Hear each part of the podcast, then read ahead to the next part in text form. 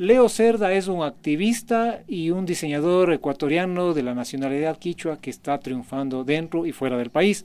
Hoy vamos a conversar con él. ¿Existe una receta para el éxito? Podríamos preguntárselo a ChatGPT, pero mejor te traemos a los maestros Jedi de los negocios y te contamos cómo lo hicieron en Interview de Forbes Ecuador. Hola con todos, nuevamente estamos en el estudio de Forbes Ecuador y hoy nos acompaña Leo Cerda, un diseñador, activista de la nacionalidad quichua, un personaje que se está que ya es conocido y que cada vez suena más dentro del país y fuera del país. Leo, bienvenido a nuestro estudio. Sabemos que estuviste hace pocos días por Nueva York presentando una nueva colección de tus diseños. Cuéntanos un poquito cómo estás evolucionando como, como emprendedor, como activista, como diseñador. Bienvenido, Leo. Muchas gracias, Pedro. Eh, sí, eh, acabo de regresar de la Semana de la Moda en Nueva York, donde que pudimos presentar nuestra segunda colección, eh, nuestra colección que se llama Yakuruna, que en español significa las personas del agua.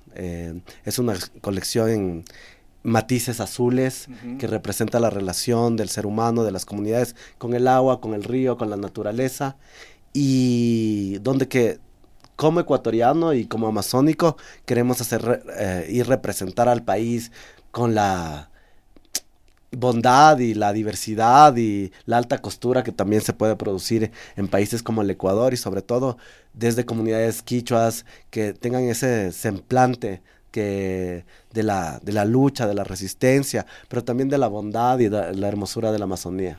Cuéntanos, ¿qué tal es esto de la Semana de la Moda en Nueva York? Nueva York, la ciudad top, digamos, a la que todos quieren ir, todos quieren pasearse por ahí, tomarse las fotos.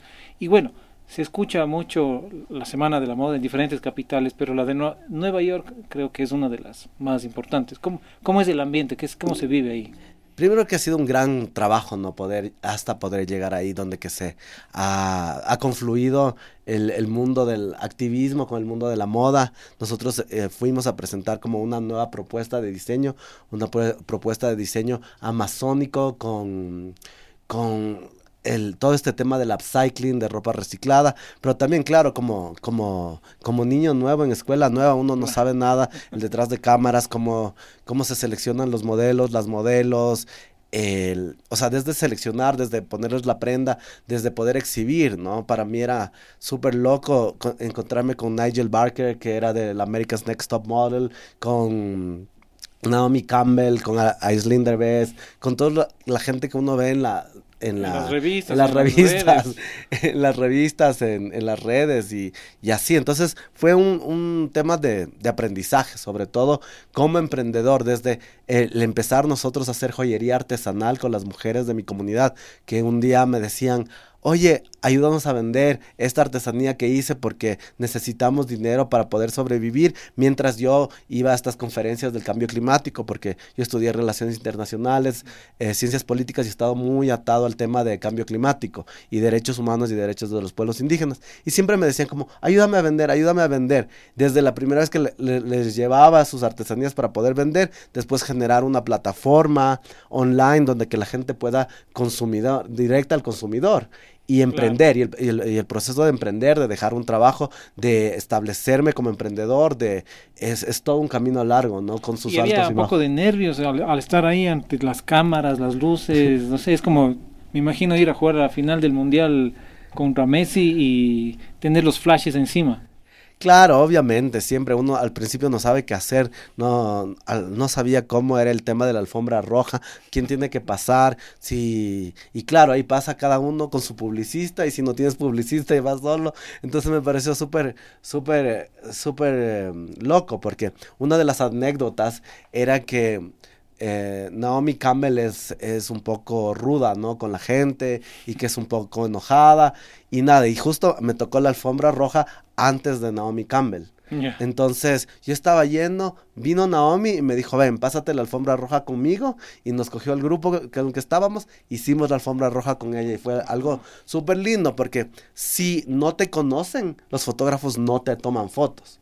Entonces fue un gesto también. Al estar con ella, saliste. Exactamente. Al estar una, con... una madrina, un ángel, la guarda ese momento. Nos ahí. apadrinó, nos apadrinó, nos llevó, eh, nada, a conocer a Heidi Klum, a, no sé, a, a bastante gente que, incluso Leonardo DiCaprio estaba en este evento del Green Fashion Awards, que estuvimos en, en Los Ángeles justo eh, durante los Oscars, que nos invitaron por primera vez a, a nosotros, a esta a este magno evento donde que está hablan de la moda, de la moda eh, reciclada, del Mm.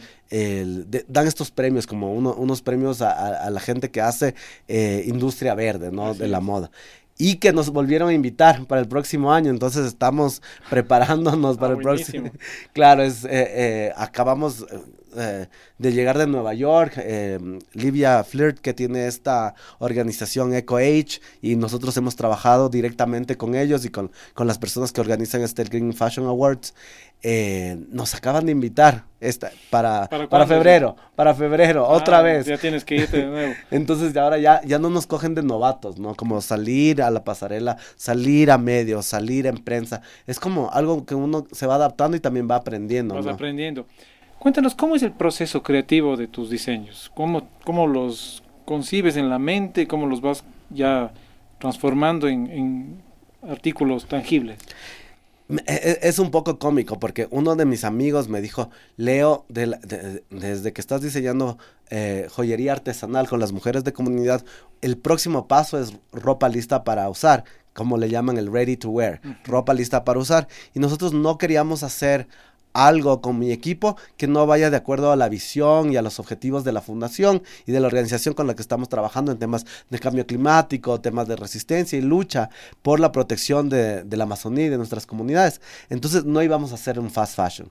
Y segundo, justo era febrero, eh, pasa la temporada del invierno y me dicen, tienes que presentar una, una colección cápsula, una colección cápsula que son de 12 em, prendas, ¿no? Ya. De 12 prendas listas para mostrar, porque una colección entera son de 24 a 48 Y la cápsula Y la- es esta de, de 12. y la cápsula me dicen para presentar en esta plataforma de diseñadores latinoamericanos, que no ha habido ecuatorianos, peor indígenas, entonces como era, era con los nervios súper altos, porque claro, uno quiere llevar y presentar primero alta costura, Claro. cosas buenas, y segundo yo dije, bueno, voy a diseñar algo que me, me- que me pueda poner yo. Yo voy mucho a un festival que se llama Burning Man, y ahí los trajes Que son... fue hace poco. ¿no? Que, que fue hace poco, sí, sí. exactamente.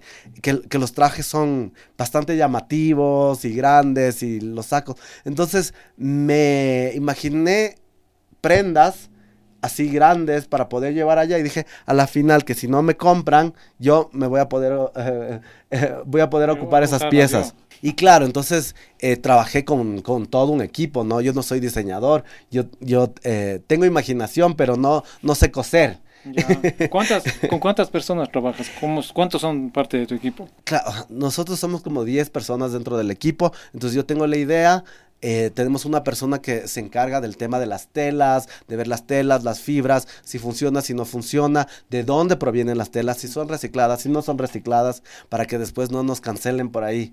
Y, y después el, el- todo el, proceso del diseño, ¿no? El, el proceso del diseño, en general a mí me gustan las chaquetas, ¿no? Las chaquetas, los abrigos para, para el invierno, entonces estaba como que...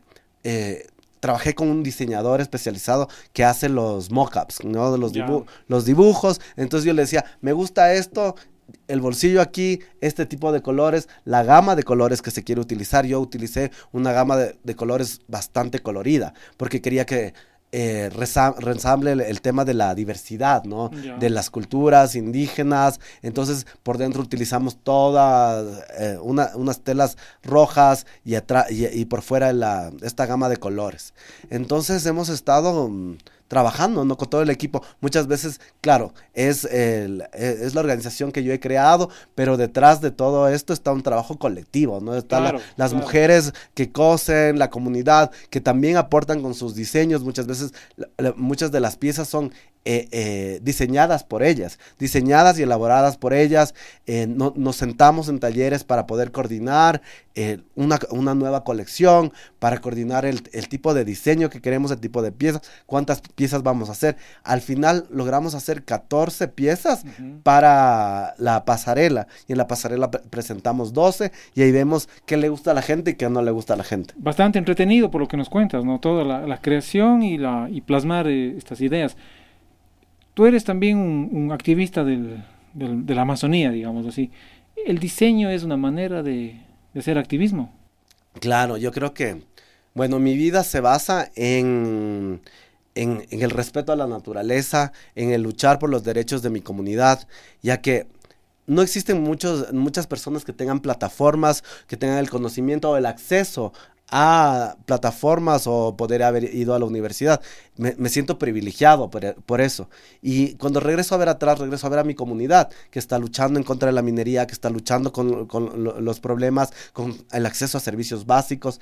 Y el proyecto Haku nace como, como un ejemplo de generación de economías alternativas, ¿no? De crear trabajo que sea sostenible a largo plazo para que las mujeres puedan tener un ingreso económico adicional. ¿Cuántos años ya lleva el proyecto? Estamos desde el 2000, finales del 2016. ¿Y qué logros ya tangibles han, logrado, digamos? Bueno, el primer pago que se les hizo a las mujeres, eh, las mujeres estaban llorando porque la mayoría de las mujeres en mi comunidad se...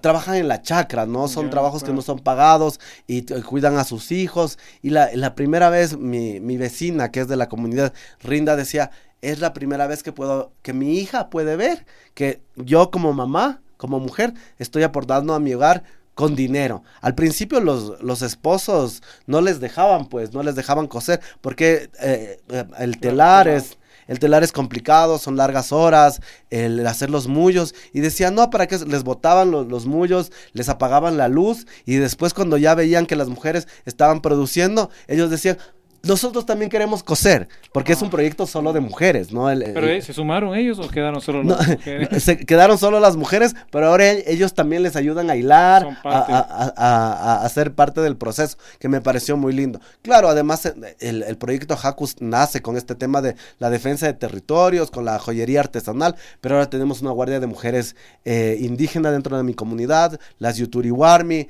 muchas de las mujeres de mi comunidad han podido salir del país a representarnos internacionalmente. No soy solo yo, sino que han estado en Brasil, en Europa, en Estados Unidos, pudiendo, pudiendo socializar la visión de Haku, pero también esta visión de defensa y de protección de la Amazonía que queremos que el mundo sepa. Entonces ya lleva siete años el proyecto Haku, se generan ya ingresos para las personas de las comunidades. ¿Qué tan buenos ingresos son estos? No sé, por, ¿cómo, ¿cómo se maneja El, eh, o sea, yo, el, ingreso promedio en la Amazonía de, de una familia quichua al año es de 1.400, 1.900 dólares anuales, ¿no? Que generan eh, eh, vendiendo sus productos locales, temas agrícolas, ¿no? temas agrícolas, o que la gente sale de la comunidad para poder trabajar de guardias de seguridad o en, el subempleo. Entonces, nosotros con, digamos que una mujer mensualmente podría ganar entre, no sé, desde 20 hasta 150 dólares adicionales. Que al ser parte de Jaco. Al ser parte de Jaco, dependiendo de las artesanías que haga, dependiendo de las prendas. Ahorita justamente estamos diseñando Em, nosotros en, la, joyería hacíamos por, por, prenda, no por, por joya. Y ahora con el tema de las prendas, como es un proceso más largo, estamos analizando el tema de, contratos diarios, ¿o no? ¿cierto? pero también es, el tema del cooperativismo, de que todas las mujeres puedan acceder. Ahorita mismo estamos construyendo la casa de las Yuturi Warmi, que empezamos a construir hace un mes donde que ellas tengan su propio espacio dentro de la comunidad. Dentro de la comunidad ya tenemos la, la casa comunal, pero es la casa de la comunidad y las mujeres decían, no, nosotras queremos nuestro propio espacio. En este tiempo mm. eh, eh, construimos una casa ceremonial donde que hacen las guayusadas, las guayusupina, que cuando viene gente de, fuera, la gente hace las ceremonias para invitarles a tomar el, té de, de guayusa que, que, se toma normalmente en la, en la Amazonía para hablar de los sueños y ahora estamos también ya trabajando en la, en la Casa de las Mujeres Yuturi, que es, es un sueño, no solo para mí, sino para toda la comunidad. Se te escucha muy entusiasmado y vemos que hay conceptos de solidaridad, de cooperativismo y de emprendimiento. ¿no? Todo esto se va, se va sumando. ¿no? ¿Qué sientes cuando miras a estas familias, a estas mujeres que están, digamos, aprovechando sus talentos, están colaborando y generando estos recursos que, que quedan ahí mismo en la comunidad? Yo creo que lo primero que se tiene que hacer es generar eh, capacidad. Y lo segundo es que si uno sale adelante, eh, pensamos en la colectividad. Todos tenemos que poder salir adelante. Todos tenemos el mismo derecho de poder estudiar, de poder elegir lo que queremos y muchas veces eso no pasa en las comunidades indígenas. Entonces, hacer esto eh, para mí me, da vida, me da pasión. Ya, ya pasó del tema del trabajo, de, de, trabajar, ¿no? Yo antes he trabajado en varias organizaciones a nivel nacional, a nivel internacional, pero el momento que decidí renunciar, mudarme a mi comunidad, empezar a trabajar en esto, me llena de vida, porque a la final es algo que a mí me, ya no es ni siquiera trabajo, es parte de, una pasión que me gusta solidarizarme con, es, mi comunidad, es mi familia, son mis parientes, como decimos en Quichua, es mi ayllu, ¿no? Es la, eh, es la comunidad extendida que tenemos nosotros, porque Sí, para poder también, o sea, nosotros, ¿cómo queremos proteger el medio ambiente si no protegemos a la gente que está protegiendo el medio ambiente? Y, y, esa es una de las cosas, porque claro, nosotros estamos defendiendo también en el trabajo del activismo, nosotros demandamos al Estado, hacemos algunas cosas, pero la gente también necesita que comer. Y en ese momento sale como el valor de decir, como, por principio, ¿qué vamos a hacer que sea sostenible, que sea a largo plazo, que genere conocimiento y que la, gente se pueda quedar dentro de la comunidad y no salirse? Muchas veces las mamacitas tienen que salir de la comunidad, salen al subempleo en las ciudades, en las ciudades hay mucho racismo, discriminación, subempleo y dejan el territorio abandonado. Y ahí es cuando se vienen las petroleras, las mineras y ocupan estos territorios y destruyen. Mientras nosotros generamos... Eh, eh, ingresos económicos alternativos dentro de las comunidades, yo creo que se, se, puede ver un futuro sostenible con la protección de nuestro ambiente y también al generar economías alternativas. Nosotros le estamos diciendo al Estado, sí se puede, sí se pueden generar economías alternativas, eh, economías solidarias, equitativas, dentro de, un proceso comunitario. Leo, cuéntanos de ahora sí, bueno, primero sorprendido por todos los logros ¿no? que, que van logrando, que van alcanzando, perdón. ¿Y cuáles son los planes que tienes, digamos? Nos acabas de adelantar ya esta, esta nueva vitrina que vas a tener en febrero.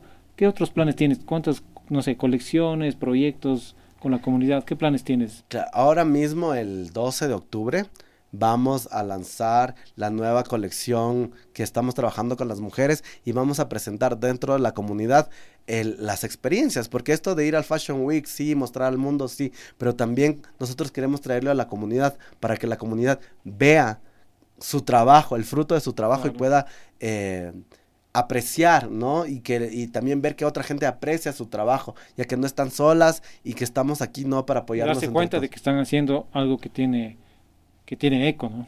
Exactamente, por eso estamos invitando a las personas a que vean, ¿no? Los trabajos. Ahorita eh, nos estamos preparando para la temporada de Navidad, para estar aquí en el Ecuador, vender, porque las otras colecciones hemos hecho piezas muy eh, limitadas, ¿no? Por, por, el tema de los materiales, por el tema de las piezas, y estamos vendiendo en Nueva York, tenemos una tienda en México, ahora vamos a abrir un pop-up en Berlín, y en diciembre vamos a empezar a vender en Ecuador. Estás con una agenda bastante, bastante apretada entonces. Estamos, estamos trabajando y nos estamos preparando para la temporada de Navidad. Así que la gente del consumo consciente, por favor, cada vez que compren una prenda, compren y apoyen al producto ecuatoriano y un producto con historia, con identidad y sobre todo de lucha y resistencia para la protección de la naturaleza. Leo, muchísimas gracias por acompañarnos. Eh, un gusto conversar contigo y saber todo lo que estás haciendo. Cuando tengas nuevas noticias, nuevos hitos, por favor, estarás bienvenido nuevamente aquí. Serás bienvenido acá. Muchísimas gracias. Gracias a ti. ¿Existe una receta para el éxito? Podríamos preguntárselo a ChatGPT, pero mejor te traemos a los maestros Jedi de los negocios y te contamos cómo lo hicieron en Interview de Forbes Ecuador.